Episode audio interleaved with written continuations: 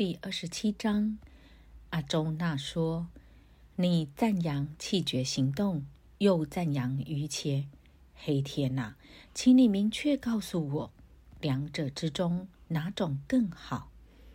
吉祥伯切饭说：“气绝行动和行动于切，两者都导向制服，但两者之中，行动于切比气绝行动更好。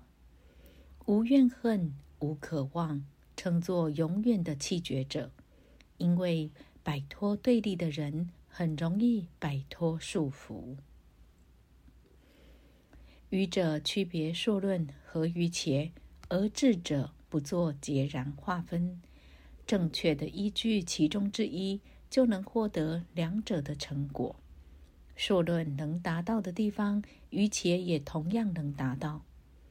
看到受论与于切同一这样的人有眼力，但是没有于切气绝很难达到饭，而只要实行于切，牟尼很快达到饭。实行于切，净化自己，控制自己，制服感官，自我与众生自我同一，即使行动也不受污染。与且行者洞悉真谛，认为自己没有做什么，看、听、嗅、尝和触，行走、睡觉和呼吸，说话、放掉和抓住，睁开眼和闭上眼。他认为是这些感官活动在感官对象中。将一切行动献给饭，摒弃执着，从事行动。他不受任何罪恶污染，犹如莲叶不沾水。为了保持自我纯洁，愚切行者摒弃执着，用身体、思想和智慧，甚至只用感官行动，约束自己，摒弃行动成果，达到持久的至高平静。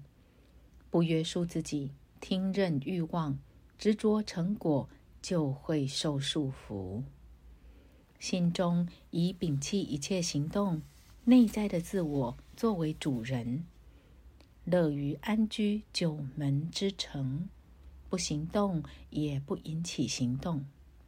这位主人不为这个世界创造行动者和行动，也不创造两者的结合，只是自己本性在活动。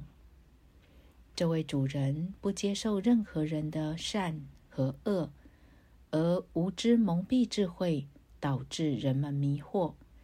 人们只要用智慧消除自己的无知，智慧就会像太阳照亮至高的存在，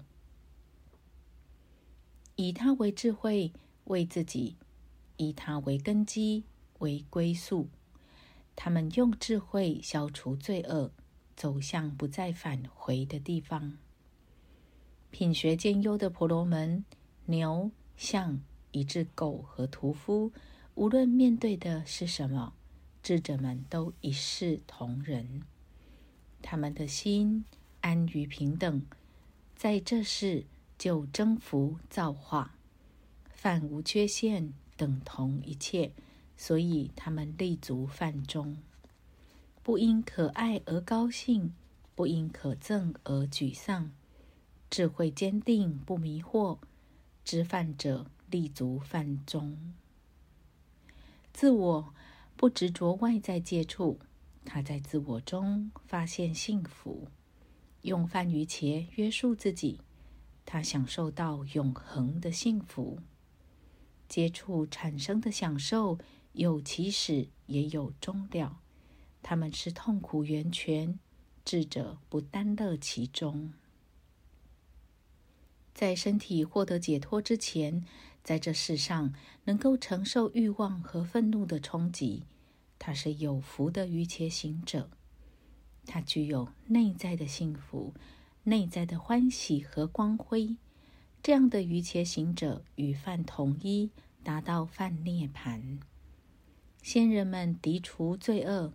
斩断疑惑，控制自己，热爱一切众生利益，他们获得梵涅盘。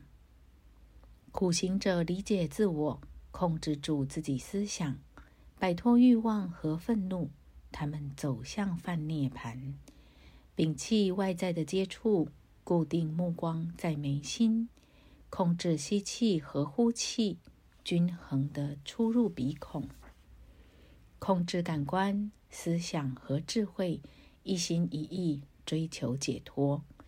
摒弃愿望、恐惧和愤怒，牟尼获得永久解脱。我是一切众生的朋友，我是一切世界的主宰，祭祀和苦行的享受者。